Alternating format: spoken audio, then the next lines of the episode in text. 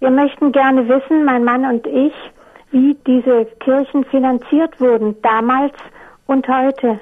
Wer bezahlt das alles? Das muss doch unheimlich teuer sein. Natürlich ist es unheimlich teuer. Also für den Bau der Kirchen verantwortlich war der, wie das heute auch ist, der jeweilige Bauherr. Also im Beispiel des Ulmer Münsters war das die Pfarrgemeinde, die Stadtgemeinde, die das Geld zusammenbringen musste.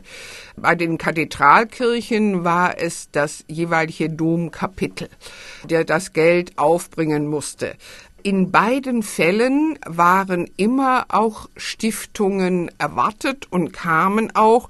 So war es zum Beispiel selbst beim Bau der Kathedrale von Straßburg üblich und das gilt auch für den mittelalterlichen Dom, dass jeder Bürger, der es nicht nur immer leisten konnte, einen Anteil in seinem Testament für den Kathedralbau bestimmte. Stiftungen spielten eine große Rolle und dann hatten auch die Domkapitel manchmal mit der Zeit sogar die Bauhütten Eigenbesitz, Immobilien in der Stadt, Weinberge, Steinbrüche, Wälder, aus deren Erträge dann der Kathedralbau oder der Kirchenbau finanziert werden konnte. Mhm. Heute bei der Erhaltung ist das ähnlich vielfältig. Ich kann das mal am Kölner Dom erläutern. Die Vollendung des Domes erfolgte ja unter preußischer Verwaltung, als die Rheinlande unter die Verwaltung des Staates Preußen besetzt wurde. Und diese Verantwortung ging 1946 an das Land Nordrhein-Westfalen übrig. Deshalb liegt die Baulast beim Land. Deshalb bekommen wir aus dem Landeshaushalt eine bestimmte Summe, in unserem Fall 750.000 Euro.